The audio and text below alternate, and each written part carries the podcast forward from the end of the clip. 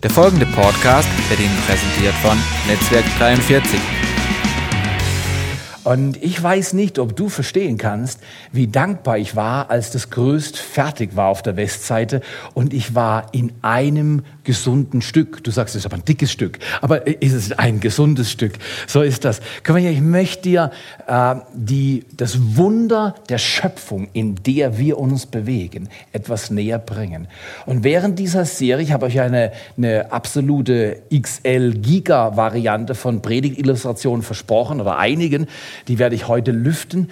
Aber ähm, während dieser Serie werden wir eine neue Wertschätzung für Gottes Wunder in seiner Schöpfung empfangen können. Ich glaube, man muss das empfangen. Auch da ist es so oft selbstverständlich. Ja, das ist halt so. Aber ich habe mich dann heute Nachmittag noch mal rausgesetzt und habe den Bäumen zugeschaut, unseren kleinen Bäumen oder Bäumchen, wie sie sich im Wind bewegen. Jedes Blatt geht anders. Es gibt ein leichtes Rauschen. Dann kannst du schauen zu den Bäumen im Hintergrund. Unterschiedliche Grüns. Da sind wir so in der Nähe eines Biotops. Vielfalt an Gewächsen und Ausdruck der Natur. Dann fliegen Vögel. Dann gehen Wolken oben drüber. Keine ist wie die andere. Hinter der Wolke eröffnet sich ein Universum, das wir nie mit dem natürlichen Auge richtig sehen. Weil selbst am Abend, wenn es sehr klar ist, kein natürliches Licht stört, sehen wir nur ein Fragment, ein Bruchstück dessen, was Gott gemacht hat. Am Anfang schuf Gott. Hast du eine Wertschätzung für das, was Gott geschaffen hat? Wenn du dich fragst, hat das Gott überhaupt geschaffen? Ist das von Gott? Wo kommt es überhaupt her? Äh, ist das nicht ein Stück weit schlichtweg ähm, vermessen von den Christen, dass sie sagen, am Anfang schuf Gott? Ich glaube nicht, dass das vermessen ist. Aber ich glaube, dass es ein Glaube ist. Es ist genauso ein Glaube, wenn dir der Biologielehrer erzählt, dass der Urknall einfach passiert ist und dass du einfach Produkt eines großen, über Milliarden oder Millionen von Jahren währenden Zufallsprodukt oder Zufallsprozess bist. Du bist ein Produkt des Zufalls. Das kann der Biologielehrer nur glauben und er verkündigt seinen Glauben. Genauso wie wir, wenn wir 1. Mose 1 lesen, unseren Glauben anhand der Schrift an unseren Gott verkündigen. Ich will in dieser Serie nicht sagen, was die Evolutionisten sagen, ist alles Humbug, ich kann es nicht beweisen. Aber ich kann dir folgenden Satz anbieten. Entweder ist Intelligenz aus dem Nichts entstanden. Das ist eine Überlegung. Ist alles, was wir hier sehen, aus dem Nichts entstanden, dass wir Intelligenz erkennen müssen? Nicht mehr, welch Rätsel, na, ist es intelligent, was hier alles läuft auf dieser Erde und in dem Menschen und im Universum? Die, die Frage ist nicht, ob da Intelligenz ist. Die Frage ist nur, ist sie aus dem Nichts entstanden? Das würden alle die glauben, die an keinen Schöpfergott glauben, die einfach sagen, das war Zufall. Ist es aus dem Nichts entstanden oder hat Intelligenz aus dem Nichts etwas geschaffen? Das ist die große Frage. Ich würde mich mit vielen Menschen darüber unterhalten. Nicht diskutieren, aber unterhalte dich mit Menschen. Was glaubst du? Ist das alles Zufall? Hör dir mal zu. Letztes Mal, mein Anfang in der Serie war Zufall. Heute konsequent, zweiter Teil in meiner Serie, Absicht. Ich glaube, es ist nicht Zufall. Ich glaube, es ist alles Absicht. Ich glaube, dass Gott ein unwahrscheinlich grandioser Vatergott ist, ein Schöpfer und ein Vatergott ist, der designt, der gestaltet, der formt, der entwickelt, der Konzepte hat, der Strategien hat, der schafft der Ausdruck von unserer Sicht in jedem Fall von Intelligenz ist. Und er handelt schöpferisch. Er schafft, wie in diesem Lied. Jesus schafft unentwegt Neues. Wir denken, deswegen am Anfang schuf Gott, was ich eigentlich in der Serie auch sagen will, nebenbei, er schafft ständig Neues. Übrigens, dein Körper von einer Sekunde auf die andere schafft Millionen von neuen Zellen oder im Laufe eines Tages. Tausende, Tausende von Zellen werden im Leben oder Millionen von Zellen werden sterben und neue werden gebaut. Du bist eine ständige Wundermaschine. Während du so ruhig sitzt, schwirrt und saust und brummt in deinem Körper. Das ist erstaunlich. Und dabei ist dein Puls nicht mal erhöht. Der Mensch ist ein Wunderwerk. Der Mensch ist ein Wunderwerk. Und ich möchte euch vertraut machen ich glaube, dass wir mit höchster Demut mit Menschen umgehen sollten, die anders denken als wir, die die Bibel vielleicht als reines Stück Literatur betrachten einer gewissen Gruppe.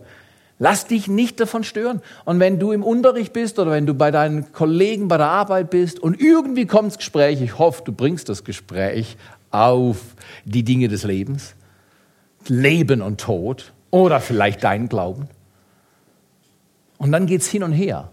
Lass dich nicht verirren. Lass dich nicht beirren. Ich möchte dich einladen. Vertrete den Glauben. Es ist alles Absicht. Es ist ein Glaube. Da brauchst du dich gar nicht fürchten. Ich glaube, das sage ich Leuten, die mich fragen, dass am Anfang Absicht war und Intention, nicht Zufall. Zufall hat mit Willkür zu tun.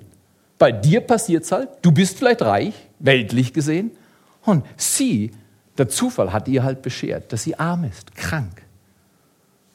Viele Menschen in dieser Welt leben von weniger als zwei Euro im Monat. Das geht sich gar nicht vorstellen. Die können gar nicht essen. Wir leben in einer unglaublichen, unglaublichen Insel des Wohlstands. Und deswegen haben wir letzte Woche äh, 48 Kilometer oder irgendwas in diese Richtung gelaufen Lauf gegen den Hunger für Kinder in Afrika, weil wir glauben, ein Gott, der ursprünglich plant, Absicht hat, will nicht, dass ein Teil der Schöpfung leidet unter Hunger und eine andere Zone dieser Welt schmeißt für Milliarden im Jahr Nahrungsmittel weg. Da ist irgendwo was aus dem Gleichgewicht geraten. Und ich glaube, als Christen haben wir eine soziale, diakonische Verantwortung, Menschen zu helfen Ganz herzlichen Dank für eure Hilfe. Wie komme ich auf den Gedanken, dass alles einer Absicht entspricht, dass Gott plant und dass ihr, guck mal hier, wir denken jetzt, hält der Euro oder hält er nicht? Weißt du was? Ich möchte heute Abend sagen, ich habe keine Ahnung von Wirtschaft, also nicht umfassend. Ich lese meine Zeitung treu und regelmäßig und wahrscheinlich eine sehr gute Tageszeitung, aber ich habe wirklich keine Ahnung, was passiert. Darf ich ehrlich sein? Du auch nicht. Aber egal was passiert, ob der Euro hält oder fällt, jemand hat alles in seiner Hand. Immer wieder müssen wir aus unserem Alltag zurücktreten und einem Gott vertrauen lernen, der alles in seiner Hand hat. Wenn wir es nicht tun, zerfressen und sorgen. Und recht so. Du musst dich dann sorgen. Jetzt verantwortliches Handeln ist überhaupt nicht, da ist nichts gegen einzuwenden, aber Sorge ist keine biblisch anerkannte Variante. Aber Fakt ist, wir alle kämpfen manchmal täglich mit Sorgen. Ausflucht aus Sorge? Nee. Aber geplantes Leben mit Vorsatz leben, das können wir von Gott, dem Schöpfer, lernen. Okay, möchte euch einen Bibelvers nennen, den habe ich vor Jahren mal auswendig gelernt, vielen Jahren. Ich glaube, das war vor über 20 Jahren, dass dieser Vers mir mal bei meiner normalen Bibellese durch, rhythmisch durch die Bibel lesend, ist dieser Vers mir in die Augen gesprungen. Dort habe ich ihn auswendig gelernt und für viele Jahre, ich habe noch nie einmal über diesen Vers gepredigt. Heute ist das erste Mal. Und das habe ich mir im April vorgenommen. Im April kamen mir die Ursprungsgedanken für diese Serie. Und äh, das Lied, das ich hier habe, das kannst du dir, die, den Film kannst du dir auf der Homepage unter netzwerk43.de gehst du unter Medien, äh, äh, dann äh, kannst du dir den Film oder auch schon auf der Frontseite, glaube ich, anschauen. Und da ist dieses Lied dabei von Ganger. Und äh, dieses Lied ist prophetisch geladen. Ich glaube, wir sollten, soweit wir Englisch verstehen, uns dieses Lied vornehmen. Es hat eine außergewöhnliche Aussage. Gott ist im Prozess zu schaffen und er nimmt dich und mich mit hinein. Und er gibt uns diesen Vers. Dies geschieht von dem Herrn der Herrscher. Er führt seinen Plan wunderbar aus. Seine Weisheit lässt er groß werden. Gegen alle Leute, die sagen, wir bewegen uns auf immer größeres Chaos, Verschwörung hier, Verschwörung da.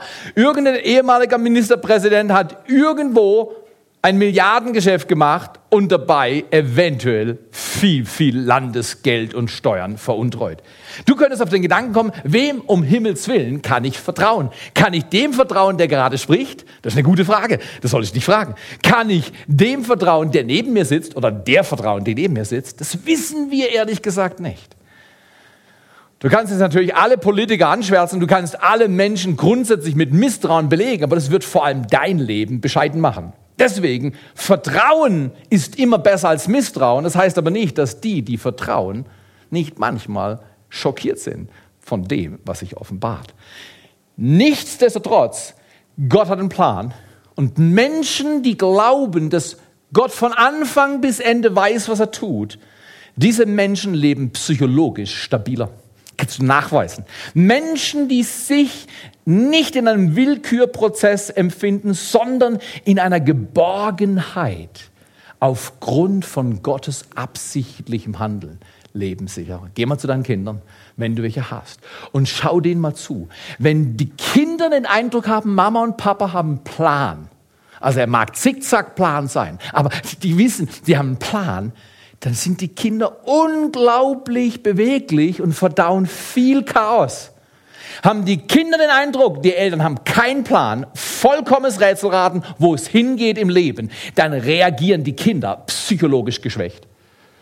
Das heißt, du nimmst dir diesen Vers vor, der klingt dir gar nicht so grandios, der ordnet deine Psyche. Das ist der Anfang von Ordnung in der Psyche, dass ich sage, Gott ist Gott, er schafft konstant und er hat einen Plan. In allem, was auf der Erde durcheinander läuft, Leid und Chaos, Gott weiß, was er tut. Gott will nicht das Leid, Gott will nicht das Chaos, aber Gott schafft mitten im Chaos Ordnung und Frieden.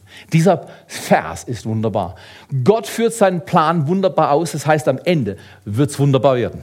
Das Ende ist grandios, nicht chaotisch. Die Erde wird nie explodieren und wir werden vergehen, sondern am Ende wird Gott seinen Plan durchführen. Du hältst daran fest, du und deine Kinder, du und deine Nachkommen werden davon einen Nutzen haben. Ich kann euch nicht hoch genug, stark genug ermutigen, mit diesem Vers ein bisschen spazieren zu gehen. Gott hat einen Plan, er führt ihn wunderbar aus. Das heißt, Gott hat nicht nur einen Plan, wir haben auch Pläne, aber er führt ihn aus. Und während er ihn ausführt, wird seine Weisheit groß. Wäre das nicht ein Wunsch für dein Leben, wenn am Ende deines Lebens, am letzten Tag, nochmal alle Menschen, die du lieb hast, zu dir kommen und dir sagen, wie toll sie dein Leben empfunden haben, welche Weisheit und Kraft und Balance dein Leben ausgestrahlt hat. Wäre das nicht fantastisch? Jetzt nicht nur am letzten Tag, aber als Produkt deines Lebens ist Weisheit und Durchführung deines Planes, des Planes Gottes, das Ziel. Ich möchte euch einladen, lernt so zu denken. Ich möchte einen folgenden Satz euch anbieten. Gottes Schöpfung ist voller Intelligenz und Ordnung. Es besteht Harmonie in Hierarchie. Gottes Schöpfung ist voller Intelligenz und Ordnung. Es besteht Harmonie, einmal klicken, und in der Hierarchie. Harmonie in Hierarchie. Das ist ein gefährlicher Satz, weil viele Menschen in dieser Welt glauben, dass Hierarchie schlecht ist. Ich glaube, dass überall in der Welt Physiker würden das ganz schnell bestätigen, dass es Ordnungen gibt, die unverrückbar sind und diese Ordnung, dazu kommen immer mehr Wissenschaftler, zeugt von erstaunlicher Intelligenz. Das, was ist, ist wunderschön und du bist wunderschön. Ich weiß nicht, ob du weißt, dass wir 150 Millionen Kilometer von der Sonne entfernt sind. Wären wir nur 148 Millionen Kilometer entfernt von der Sonne, wäre Leben auf der Erde nicht gut möglich. Wären wir 155 Millionen Kilometer von der Sonne entfernt, wäre Leben auch nicht möglich. Aber dieser komisch blau-grüne, runde Globus schwebt irgendwo in dieser riesigen Galaxie mit 100 Milliarden Sternen. Irgendwo eine kleine Sonne, um die sich im richtigen Abstand ein Planet kreist. Und der ist 23,5 Grad geneigt, während es 35 wäre kein Leben möglich und wäre es 20 wäre auch kein Leben möglich. Er ist genau 23,5 Grad geneigt. Ist das nicht erstaunlich? Alles Zufall. Oder doch nicht? So ist das. Auf diesem Planeten siehst du Meere, unglaublich große Ozeane. Im Großen und Ganzen ist 4% Salz in den Ozeanen. Weißt du, dass in deinem Blut auch 4% Salz enthalten sind? Wären es mehr, würdest du nicht leben können. Wären es weniger, könntest du auch nicht leben. Im Meer genau das Gleiche. Hochinteressant. Hochinteressant. Ich weiß nicht, ob du weißt, dass in deinem Auge Millionen von Nervenzellen genau richtig verkabelt sind. Ich habe immer Erbarmen mit den Elektrikern, wie sie die Schaltschränke hinbringen und das richtige Kabel an den richtigen Ort oder mit Computerspezialisten, wie sie das alles verkabeln oder die Software kreieren. Aber weißt du was? Dein Auge schiebt jeden Apple-Computer in die Ecke. Da, überhaupt keine Frage. Was Gott gemacht hat mit deinen Augen, dass du individuell so aussiehst, wie du aussiehst und du du bist, ist erstaunlich. Ich weiß nicht, ob du weißt, dass du viele, viele, viele Millionen Zellen hast. Ich glaube 100 Millionen, zwischen 50 und 100 Millionen Zellen hat, sind im menschlichen Körper drin. Wenn du die Zelle runterbrichst und das DNA einer Zelle aufdehnst, kommst du auf eine Länge von 1,80 Meter. 1,80 Meter ist die DNA-Kette ungefähr lang. In einer kleinen Zelle ist dieses, diese Information enthalten. Ich weiß aber nicht, ob du schon gehört hast, dass 80 Milliarden solcher Ketten aneinander gelingt sind in deinem Körper. Die ganze Informationskette, die in deinem Körper ist, reicht 400 Mal zur Sonne und zurück. 150 Millionen Kilometer. Nur dein DNA. Und dein DNA ist so unterschiedlich von irgendjemand anderen DNA, dass man dich wirklich einzigartig nennen sollte. Ich weiß nicht, ob euch klar ist, dass in einem Wassertropfen so viele Atome enthalten sind, dass wir sie nicht zählen können. Wissenschaftler haben sich die Mühe gemacht, wie viele Atome sind in einem Wassertropfen und kamen zu folgender Rechnung. Wenn alle Menschen auf dieser Erde, ungefähr sieben Milliarden Menschen, jede Sekunde ein Atom zählen. Alle Menschen auf der Erde zählen jede Sekunde ein Atom in einem Wassertropfen. Müssten sie 20.000 Jahre lang zählen, um alle Atome im Wassertropfen zu benennen. Ich sag dir, das ist der Hammer. Da ist Harmonie in der Hierarchie. Du lässt den Wassertropfen aus deinem Hahn rauspluppern und denkst nicht mehr drüber nach. Aber Gott hat Atome in diesen wunderbaren Wassertropfen reingesteckt. Die kannst du gar nicht zählen. Das pass mal auf, es geht weiter. Atome haben Unterkategorien. Ich bin an einem Satz dran, den werde ich euch gleich sagen. Aber haben Unterkategorien, Atome. Man ist Ele Elementarbestandteile.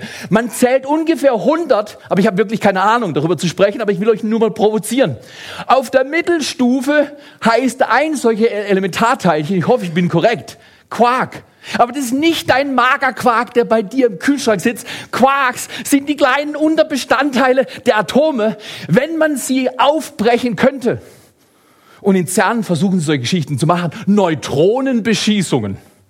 Das ist was anderes, kann ich euch nicht erklären, aber da sitzt jemand, der könnte es euch erklären. Aber wenn du die Quarks aufteilst und ein Quark machst du nach San Francisco, die Hälfte vom Quark, nicht Magerquark, die andere Hälfte machst du nach New York. Und du könntest, weil die drehen sich ja, ständige Bewegung im Atom und im Quark oder was weiß ich. Und die werden nicht sauer. Weil wenn du die Milch zu oft drehst, wird sie sauer beim Quark. Aber beim Quark, bei dem Quark nicht. Kleine Bestandteile, die drehen sich. Und wenn du die Drehung ändern könntest, obwohl der eine in San Francisco ist und die andere Hälfte vom Quark, das sind immer Quarkgruppen, die sagen, die wissen festgestellt, ein Quark ist immer in Kombination von zwei oder drei vorhanden. Stark, gell? Hast du noch nie nachgedacht, dass der Quark, also dein Körper ist viel Quark, dass der Quark so komplex ist.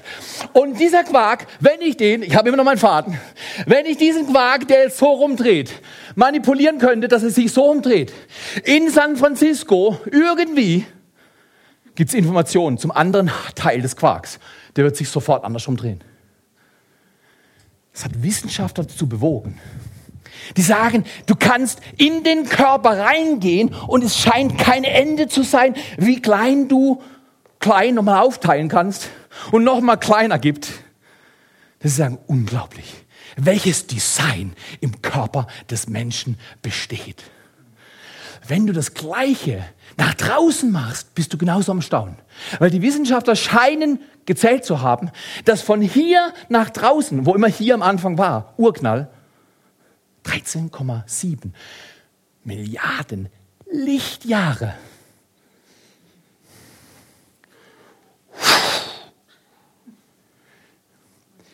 In unserer Galaxie, Milky Way, 100 Millionen Sterne. Und die nehmen an, dass 100 Millionen Dark Energy Fields auch noch unterwegs sind. Aber die, von dem weiß man nicht so viel, weil die sind noch groß und ganz unerforscht. Aber äh, da sind Energiezonen, die für uns nicht fassbar sind. Und alles hat aus einem kleinen zufällig angefangen, oder? Ah, ah. Mit Absicht. Mit Absicht hat Intelligenz nach innen, nach innen hinein in unendlicher Weise geschaffen und nach außen in unendlicher Weise geschaffen. Weißt du was? Es gibt zwei Begriffe in der Theologie. Der erste Begriff ist die Immanenz Gottes. Immanuel ist vielleicht der nicht theologische Begriff aus dem Jesaja-Buch. Immanuel ist der nahe kommende Gott. Der Gott, der dich liebt, der ist jetzt da und der weiß, was du jetzt denkst und er verrät niemanden. Sei es gut oder schlecht. Der immanente Gott ist nah bei dir, er liebt dich, er ist der Vater Gott. Und dann ist der andere Begriff die Transzendenz Gottes. Das ist der große Gott, das ist der Schöpfer Gott, das ist der Gott, der in irgendwas Kleines, die schätzen, ein Stecknadelkopf oder weniger, so hat es angefangen. Wumm! Und daraus entstehen Millionen und Millionen von Galaxien. Ich kann es nicht kapieren. Und die sagen, das dehnt sich aus. Wir leben in einem Universum, das nicht statisch, sondern dynamisch ist. Weißt du wieso? Ich glaube, der Geist Gottes ist im Universum. Er ist dynamisch. Gottes Geist ist nicht statisch. Ich glaube, je länger die Wissenschaft geht, umso mehr wird es schwierig, die Existenz Gottes abzustreiten. Ich glaube, es wird immer unlogischer, Gott zu verleugnen.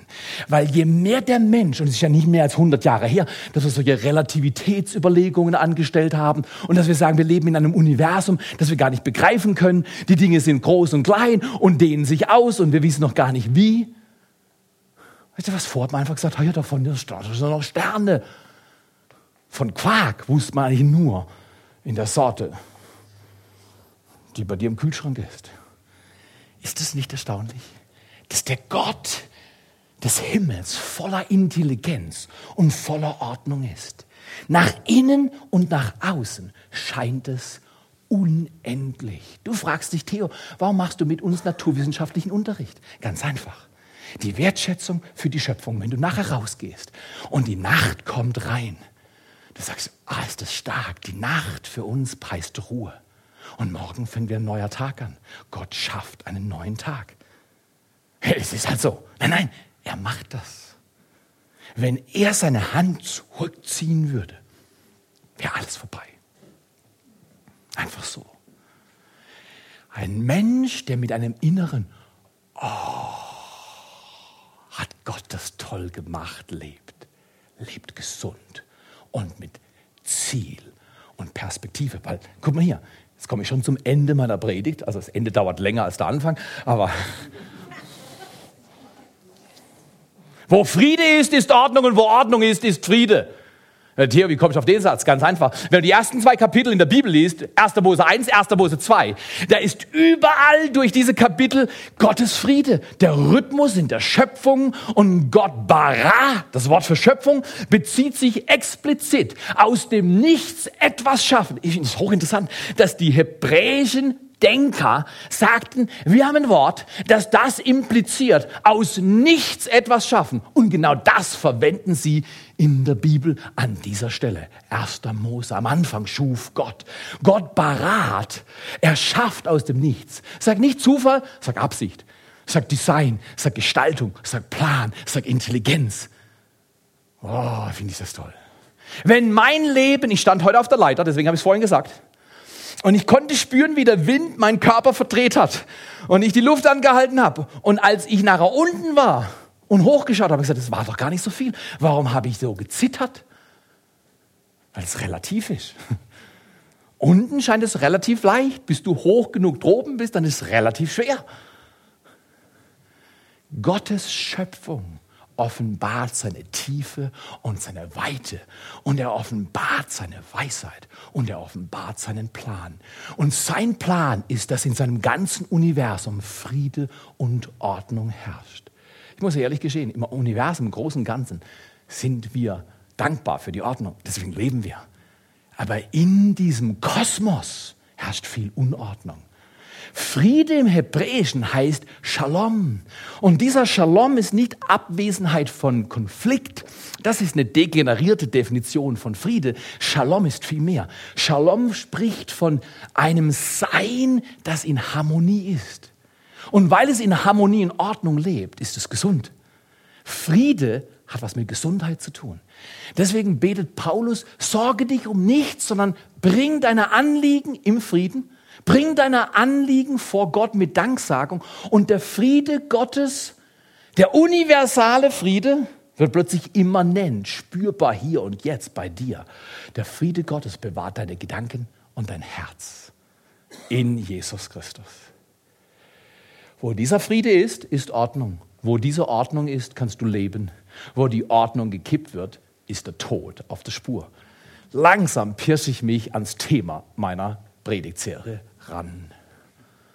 Wo Friede ist, ist Ordnung und wo Ordnung ist, ist Friede. Der Friede Gottes ist eine schöpferische, kreative Realität. Friede, meiner Ansicht nach, ist eine geistliche Sache. Weil wir sagen, ja, wir machen einen Vertrag, ich unterschreibe, okay, in Zukunft haben wir Friede, nicht mehr Krieg. Das ist nicht Friede, das ist nicht Shalom. Das mag irgendwas anderes sein. Das mag okay sein, weil wir wollen ja auch nicht, dass die Kanonen fliegen. Ja, wisst ihr was? Zwischen Abwesenheit von Konflikt und dem Shalom Gottes sind Millionen von Lichtjahre. Das eine kann der Mensch machen, das andere muss der Geist Gottes machen. Der Shalom-Friede Gottes auf Erden ist nicht menschlich machbar. Du kannst doch nicht zu deiner Frau hingehen oder zu deinem Mann oder zu deinen Kindern und zu deinem Lehrer, zu deinem Arbeitgeber und sagen, so, jetzt machen wir Frieden. Der andere sagt, nö, ich bringe dich jetzt gerade um. Bumm. Du kannst jemandem befehlen, Frieden zu machen. Das ist eine Willigkeit von beiden Seiten in diese Realität der kreativ-schöpferischen Kraft des Shaloms einzutreten. Zum Beispiel sagt der Johannes, also Johannes der Apostel, sagt als vielleicht 90-jähriger Mann, ich wünsche dir, lieber Bruder, liebe Schwester, ich wünsche dir, dass es dir in allem wohlergeht und du gesund bist, wie es deiner Seele wohlergeht. Shalom. Stark, oder? Achte auf den Frieden Gottes. Manchmal habe ich mich früher gefragt, warum sagt er immer, der Friede Gottes sei mit euch? Oder in liturgische Gottesdienste gehst, der Friede Gottes sei mit euch. Da dachte ich, also gut, schön. Larifari. Larifari. Liebe und Kraft und die Nähe und die Gemeinschaft des Heiligen Geistes sei mit euch. Habe ich früher nie geblickt. Heute weiß ich, der Friede Gottes, wenn dir jemand den Frieden Gottes wünscht, wünscht er dir die Ordnung Gottes, das Reich Gottes, das kann sein, ein Wunsch des Friedens heilt deinen Körper. Der Shalom Gottes ist so machtvoll. Er kann dein Denken ordnen, deine Finanzen ordnen, er kann deinen Körper ordnen. Gottes Shalom ist alles, was wir brauchen. Und wir sollten ihn einladen. Manche Leute sagen, ja, hier wird ja, hier wird ja, hier wird ja, das, das ist ja viel zu zeitgemäß, was hier läuft. Sag ich, weißt du was? Ich bin durch und durch altmodisch, wenn es darum geht, an die Offenbarung und die Kraft des Wortes Gottes zu glauben. Da wirst du mich nicht auf dem linken Fuß erwischen. Da halte ich mich aber genau an Gottes Wort und Gottes Orientierung. Und ich werde mich nicht erdreisten, auch nur ein i-Pünktchen wegzunehmen. Wenn ich es nicht verstehe, um Himmels Willen, dann verstehe ich es nicht. Ich bejahe es trotzdem. Weil Gottes Weisheit ist höher als meine Weisheit. Wenn du mal durch die Bibel liest und irgendwas liest, was dir nicht gefällt, sollte mal vorkommen. Zum Beispiel, du hast gerade ein Riesentheater mit irgendjemand und dann liest du, Soweit es an dir liegt, lebt mit jeder Mann im Frieden. Römer 12, Vers 18. Und du sagst, nö, mit dem will ich nicht. Mit der schon, aber mit dem nicht. Diese Freiheit hat Gott dir nicht gegeben. Stark, oder? Er will, dass du im Frieden lebst, weil nur im Frieden kann er etwas schaffen. Ich möchte euch etwas weitergeben. Der Friede wurde bedroht im dritten Kapitel. Ich habe letztes Mal gesagt, wenn wir das Wortchen Sünde aus der Bibel nehmen würden, hätten wir nur noch vier Kapitel. 1. Mose 1 und 2 und Offenbarung 21 und 22. Ein kleines Pamphlet, ganz kleines Büchchen, Mini-Büchlein, aber trotzdem ziemlich komplett, weil da alles Mögliche geschrieben ist, was wir Menschen wissen müssen. Aber Sünde ist eine Realität und ich möchte euch folgenden Satz anbinden. Sünde durchbricht diese Ordnung und damit den Frieden Gottes. Sie entfremdet den Menschen vom Plan Gottes. Aha, jetzt kommen wir hin.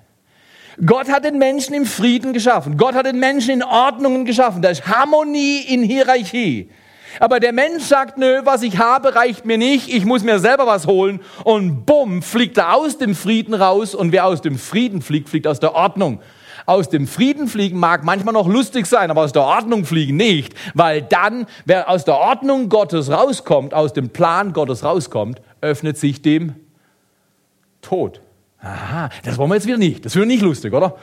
Ich mache mal mein eigenes Ding. Ja, das mit der Bibel, das kann man an der Stelle nicht so persönlich nehmen. Das ist für ihn richtig, aber für mich nicht. Weißt du was? Wer so anfängt, der weiß nicht, wo er aufhört. Wer so interpretiert in der Bibel und sagt, ja, das gilt für sie, sie braucht's richtig. Aber ich, in dem, in dem Fall, ich bin cool. Weißt du was? Die ganze Bibel ist Gottes heiliges Wort. Lies die Bibel auf dich persönlich angewandt. Der Heilige Geist gibt dir Weisheit, wie das zu tun ist und wie du es anwenden kannst. Aber spar dir diesen Luxus der sogenannten modernen Interpretation der Bibel, dass du alles relativierst. Du weißt dann nicht mehr, wo du stoppen sollst. Gottes Wort ist Gottes Wort und Gottes Wort ist Gottes Wort. Punkt. Stark, oder? Sünde ist schlichtweg Gewalt tun am Frieden Gottes. Am Anfang scheint Sünde lustig. Oh ja, komm, ein bisschen. Mit der Sünde lade ich mir den Tod ein. Ich habe mal vor zwei Wochen diesen Satz formuliert. Wo immer Tohu Wabohu ist, ist Gott noch nicht fertig. Fakt ist, Sünde ist geschehen, die Erde ist gebrochen, die Schöpfung leidet und stöhnt, sagt der Römerbrief Kapitel 8. Aber Gott sagt, Leute, ich bin noch nicht fertig. Wo immer Tohu war Bohu, ganz am Anfang der Bibel, 1. Mose 1, Vers 2, wüst und leer, wo es wüst und leer ist in deiner Ehe, in deinen Finanzen, in deinen Emotionen, wo es wüst und leer ist, ist Gott noch nicht fertig. Ich finde das so tröstlich. Gott ist nicht nur Schöpfer, sondern auch Erlöser. Er ist nicht nur Schöpfer, er ist auch Klick, Erlöser. Erlöser ist mehr als Schöpfer. Du kannst etwas schaffen, richtig oder falsch. Zum Beispiel, wir Menschen können ja Kinder machen. Oder romantische Bezeichnung, oder? Wir können Kinder machen. Ja? Aber guck mal hier, kannst du mit einem 13, 15, 18, 20, 25-jährigen Mädchen oder jungen Mann Frieden machen? Nicht so leicht. Zeugen ist leichter als lieben. Zeugen ist leichter als erziehen. Aber Zeugen ohne Erziehung ist Tohu Wabohu. Und wir brauchen unbedingt den Schöpfer und Erlöser in unseren Reihen. Möchte ich einladen. Erlösung ist die Wiederherstellung von Gottes Plan. Erlösung ist die Wiederherstellung von Gottes Plan. Ich habe mir heute beim Gerüstaufbau das Knie verdreht. Vor drei Jahren und länger hatte ich solche Schmerzen, wie ich heute Mittag hatte. Ich war schockiert an einem Punkt war mein Knie fast blockiert. Weißt, wenn du auf dem Gerüst bist, dann musst du dann irgendwo runtersteigen und musst dich total verdrehen. Und ich dachte, Jesus, das ist ganz, ganz mühsam. Der Schmerz erinnert mich an Tage, die ich nie wieder haben will. Und im gleichen Augenblick hatte ich Sorge in meinem Gebälk. Vielleicht ist die Heilung zu Ende. Vielleicht fängt jetzt wieder das Theater mit deinen Menisken an.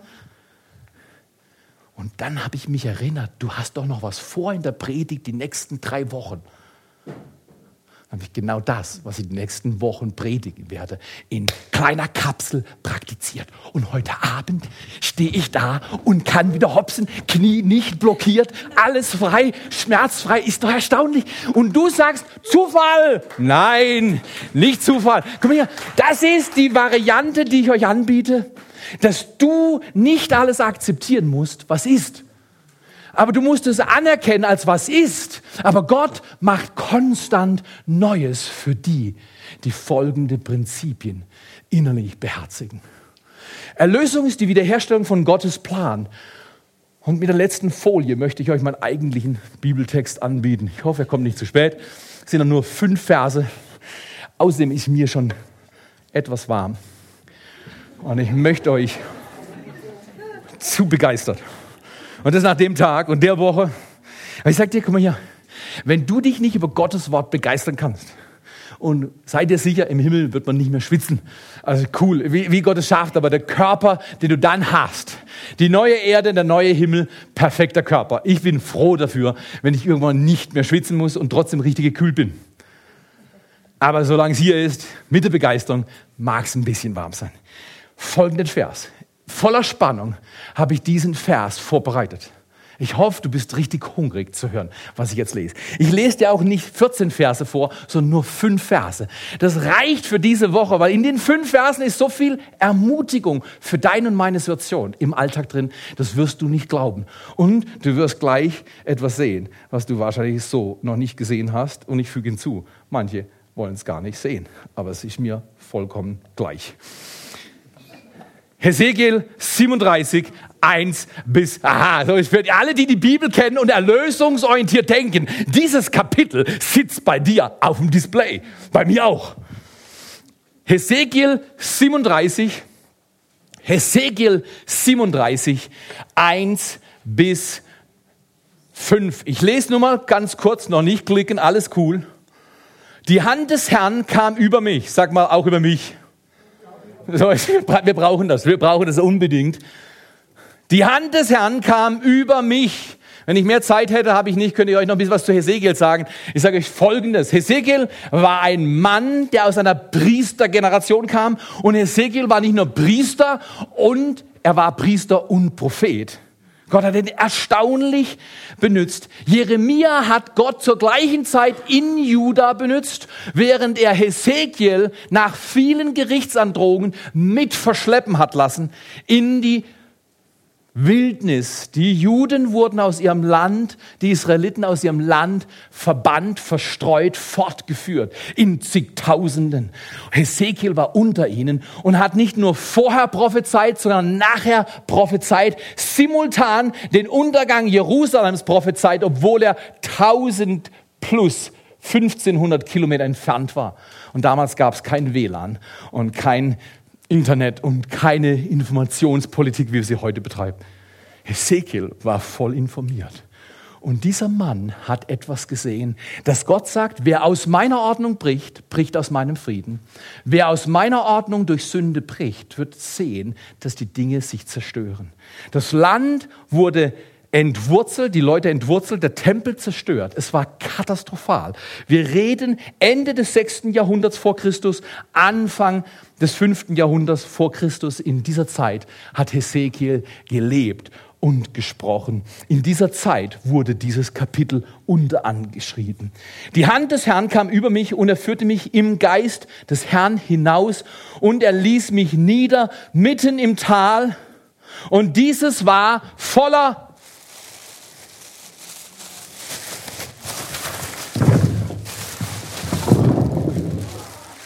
voller Gebeine. Er kam in ein Tal, wir reden irgendwo im heutigen Irak. Hesekiel wurde von der Hand des Herrn geführt in ein Tal voller Gebeine. Voller Gebeine.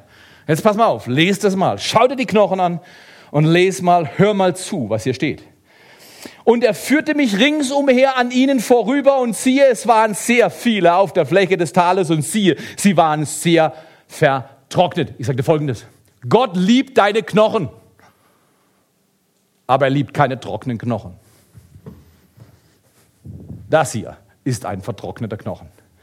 Wofür steht ein vertrockneter Knochen? Für Hoffnungslosigkeit und Tod. Was immer hier mal Fleisch dran war, ist nicht mehr dran. Was immer hier mal Muskeln dran war, Sehnen dran war, Haut dran war, ist nicht mehr dran. Es ist absolut tot. Hoffnungslos. Deutschland und seine geistliche Berufung ist wahrscheinlich irgendwo in diesem Zustand, meiner Ansicht nach. In Bezug auf was Gott plant und das Reich Gottes in unserem Land, haben wir mehr oder weniger Knochen. Richtig oder falsch? Die nächsten zwei Wochen können die wichtigsten deines Lebens werden. Wenn du verstehst, was Gott hier offenbart in seiner Schrift, kannst du hingehen in deine persönliche Situation und, nee, das sage ich noch nicht. Und er führte mich ringsumher an ihnen vorüber und siehe, es waren sehr viele auf der Fläche des Tales. Und siehe, sie waren sehr vertrocknet.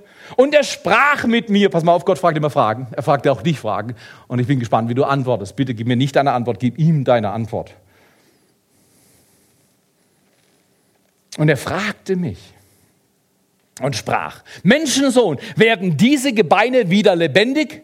Und jetzt pass mal auf, der Hesekiel war ein schlauer Typ. Er wusste, auf beiden Seiten droht Ärger. Gott fragt ihn, werden diese Gebeine wieder lebendig? Alles in dir sagt, nein, nie im Leben. Aber er wusste, schlauer Frau, äh, schlauer Mann. Frauen sind auch schlau. Aber das war ein schlauer Mann. Er sagt, Gott fragt mich, werden diese Gebeine wieder lebendig? Kann deine Ehe wieder gesunden? Kann dein Körper wieder heilen? Kann deine Psyche stabil werden? Können deine Finanzen geordnet werden? Ist das alles möglich? Und verstehst du? Sagt er, ja, natürlich. Dann sagt er, okay, geh hin und mach's. Das wollte er natürlich nicht machen, das war ihm zu gefährlich.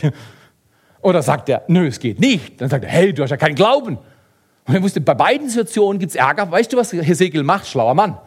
Er sagt, Herr, du weißt es. so redet man sich aus der Situation raus. Herr, du weißt es. Da sprach er zu mir. Ich bin so dankbar, dass Gott keine Spielchen mit uns Menschen macht. Gott geht einfach weiter. In seinem Erlösungs- und Wiederherstellungsplan geht Gott weiter mit dir. Dein Leben ist kein Zufall. Wenn dir irgendjemand erzählt, ist alles Zufall, dann sagst du, weißt du was, das darfst du gerne glauben, ich glaube was anderes. Aber bitte sage Glaube. Sage nicht, ich weiß. Du kannst schon alles sehen. Wir kommen ganz schnell als Christen arrogant hier über den Tisch rüber, wenn wir mehr verkünden, als wir haben. Glaube lieber mehr, als du verkündest. Aber wenn du verkündest, sei wachsam, was du sagst. Leute hören dir zu, nämlich beim Wort. Du weißt es, Herr, da sprach er zu mir, Weissage über diese Gebeine und sage ihnen, ihr vertrockneten Gebeine, hört das Wort des Herrn, so spricht der Herr zu diesen Gebeinen. Und jetzt pass mal auf. Siehe, ich bringe Odem in euch, dass ihr wieder lebendig werdet. Wenn ich könnte, würde ich jedem von euch einen Knochen schenken. Ich weiß nicht, ob jeder von euch einen Knochen mitnehmen würde, aber ich würde es machen. Aber ich habe nicht so viel, deswegen, außerdem predige ich viermal die gleiche Predigt und deswegen brauche ich sie noch. Und da habe ich nochmal zwei Wochenende, wo du die Knochen wiedersehen wirst, weil wir wollen was lernen, um Himmels Willen. Und du lädst deine Freunde ein und sagst, unser Prediger bringt Kuhknochen mit in den Gottesdienst, das musst du mal sehen. Lad sie ein. Nächstes Wochenende gibt es noch Essen. Komm hier. So ist das. Trockene Knochen. Ich möchte folgenden Satz anbieten. Knochen bedeuten nicht, dass alles vorbei ist, sondern dass der Richtige anfangen muss. Knochen bedeuten nicht, dass alles vorbei ist, sondern dass der Richtige anfangen muss. Die Frage, ob der Richtige bei dir anfängt, ist die Frage, ob deine trockenen Knochen Deine Finanzen, deine Emotionen, deine Sexualität, dein Denken, deine Beziehungen, deine Perspektive, dein Glaube, was immer vertrocknet ist. Gott sagt, Weissage, Menschensohn oder Menschenfrau, in dem Fall ist es genauso okay. Ja, Weissage, Weissagen heißt, spreche zur Situation und dann werden wir nächste Woche weitermachen. Knochen bedeuten nicht, dass alles vorbei ist, sondern dass der Richtige anfangen muss. Frag dich mal, ist der Richtige bei mir an der Arbeit? Oder mache ich selber? Folgenden Kernsatz möchte ich dir anbieten. Sechs Worte. Den Menschen, das Menschen Endstation ist Gottes Anfangs- und Ausgangsbasis. Wo immer du fertig bist, Gott sagt, kein Problem, bring das Fertige zu mir, also das Kaputte, das Tote. Bring's zu mir und halt's mir hin. Ja, ich hab's schon fünf Minuten hingehalten, hat nichts gemacht. Nein, nein, hinhalten heißt hinhalten, bis es geschieht. Manche Dinge gehen schneller, andere brauchen mehr Zeit. Wir entscheiden nicht, wie viel Zeit Gott braucht. Die Zeit ist in wessen? Hand, Psalm 31, Vers 16. Zeit ist in Gottes Hand. Also wenn du denkst, Gott sollte schneller handeln, er weiß besser, was er zu tun hat, halt ihm hin, bleib geduldig. Er wird nicht versäumen noch verziehen, sagt die Bibel. Er wird genau zum richtigen Augenblick handeln. Das Menschenendstation ist Gottes Ausgangsbasis. Und zum Schluss noch eine Frage. Dann sehen wir nochmal diesen Film und genießt ihn. Dann bete ich. Die Frage ist, wo siehst du in deinem Leben Knochen, die du schon aufgegeben hast? Die Frage ist, wo siehst du Knochen? Manchmal sind es auch kleine Knochen. Manchmal sind es feine Knochen. Manchmal, manchmal sind es kleine, fette Knochen. Manchmal sind es große, fette Knochen. Ich weiß nicht, welche Knochen du aufgegeben hast. Aber wenn du sie aufgibst, sei dir über eines sicher. Sie werden immer trocken bleiben. Unsere Entscheidung. Vater im Himmel, wir danken dir. Wir danken dir von ganzem Herzen, dass du mitten in der Trockenheit unseres Lebens heute Abend zu uns sprichst.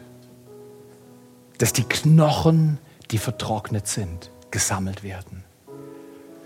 Dass das, was tot und krank ist, wo die Kirche Mangel hat und du und ich Mangel haben, nur so lange Mangel haben muss, solange wir schweigen.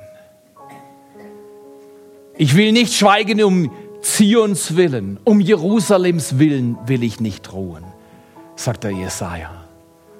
Und ich möchte dich herausfordern. Wo hast du trockene Knochen in deinem Leben? Halt die trockenen Knochen deinem Gott hin und sag, du machst sie lebendig. Du bringst in meine Psyche, meinen Geist, in meinen Körper. Du bringst in mein Leben, in das Leben der vielen Menschen, mit denen ich Beziehung habe. In meine Familie, meine Ehe, meine Freundschaften, zu meinem Vater, zu meiner Mutter. Du bringst Odem, Vater im Himmel.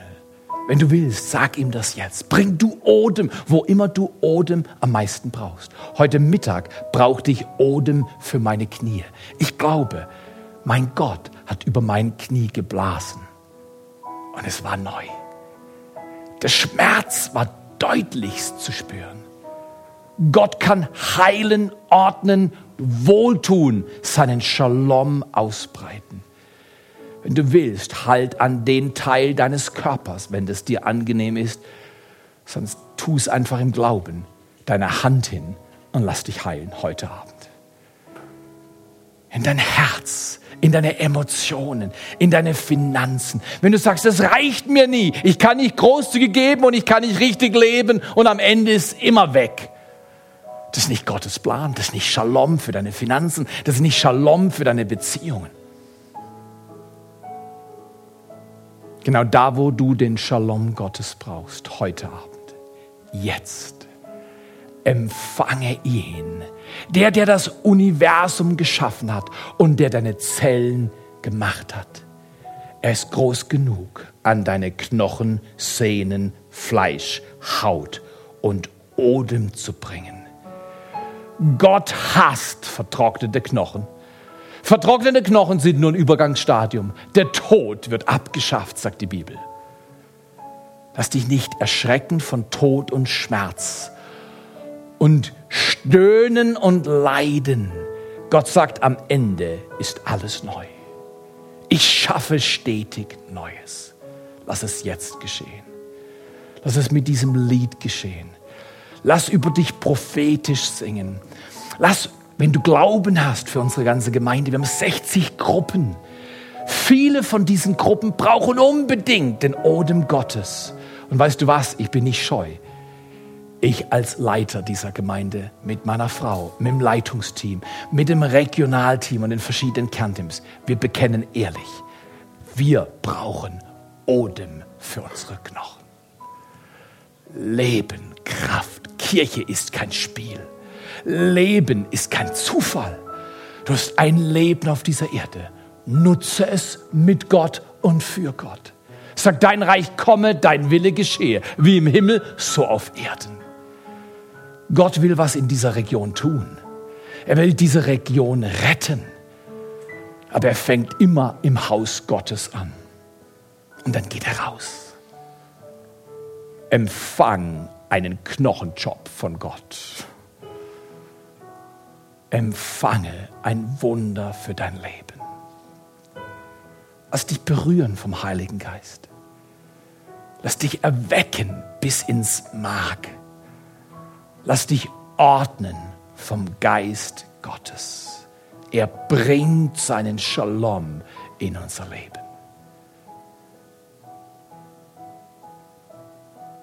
In Jesu Namen. Empfange es. Empfange es heute Abend. Empfange es ohne Vorbehalte. Sag ja, Vater, dein Wille geschehe, nicht meiner. Mit meinem Gewillen kommt Gott nicht vorwärts, mit seinem immer. Egal wie tot die Situation aussieht, in seinem Willen ist Kraft, in seinem Wort ist Macht. Er schafft Neues in diesen Tagen. In Jesu Namen. Amen.